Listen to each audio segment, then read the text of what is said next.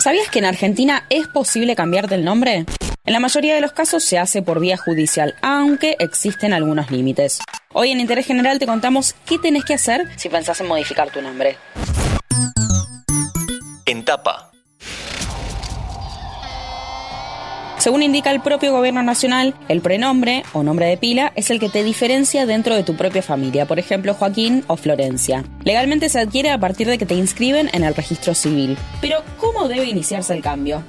Así nos lo explica Facundo Vargallo Venegas, director general del Registro Civil y Capacidad de las Personas de la Ciudad de Buenos Aires. Como principio general, al ser una cuestión de orden público, el cambio de prenombre procede solo por vía judicial, no administrativa, y siempre y cuando el juez que entiende en la causa considere que existen justos motivos.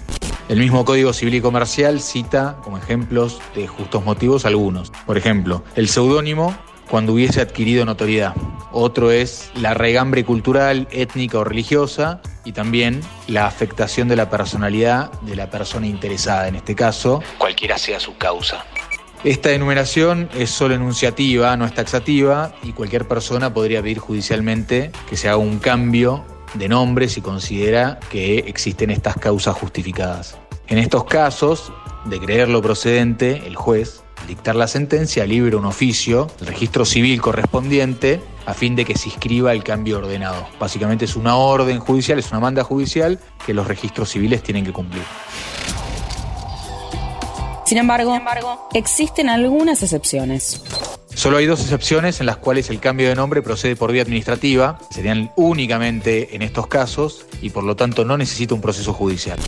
Uno es el cambio de prenombre por razón de identidad de género, por la ley de identidad de género, y el segundo es el cambio de prenombre y apellido por haber sido víctima de desaparición forzada, apropiación ilegal o alteración o supresión del estado civil o de la identidad. En estos casos, basta con la manifestación de la voluntad de cambiar el nombre y la presentación de la documentación correspondiente ante el registro civil local, en el cual se encuentra inscripto el nacimiento, y la rectificación de la partida procede administrativamente sin más trámite.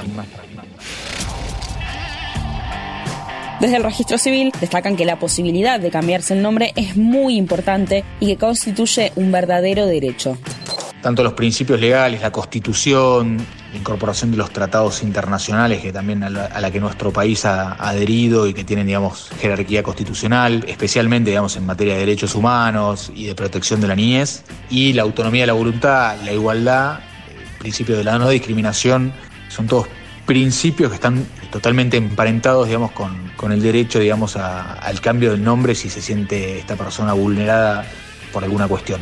Radica ahí la importancia. Si bien hay algunas restricciones, el nuevo Código Civil abre considerablemente las opciones a la hora de modificar el nombre. Según Vargallo Venegas, lo que ocurre en la ciudad de Buenos Aires es un ejemplo de eso. Lo que sí podemos decir es que ya no existen listados, ya no hay más listados como había anteriormente de nombres permitidos y nombres prohibidos en el registro civil, ya que desde la entrada en vigencia del nuevo Código Civil y Comercial de la Nación, el que ha tenido como uno de sus ejes rectores el principio de la autonomía de la voluntad, este registro civil no tiene ningún listado de nombres a rechazar o prohibidos a la hora de escribir los nacimientos que ocurren en nuestra jurisdicción. A pesar de que hay algunas restricciones, el objetivo de la ley es que los cambios en los nombres no impliquen un perjuicio para la persona. No pueden inscribirse más de tres prenombres, apellidos, como prenombres, primeros prenombres idénticos a primeros prenombres de hermanos vivos, tampoco pueden escribirse prenombres extravagantes y dicho esto, el registro civil entendió que la extravagancia aludida, cuanto a término amplio, ¿sí?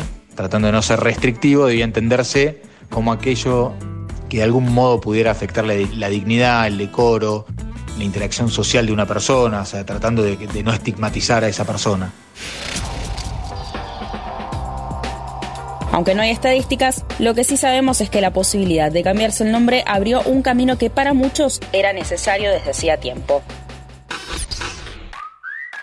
Mi nombre es Agustina Girón y nos vemos en el próximo episodio de Entapa. Mantenete informado siguiendo nuestras redes sociales. Interés General Podcast en Instagram, Spotify, Twitter y YouTube.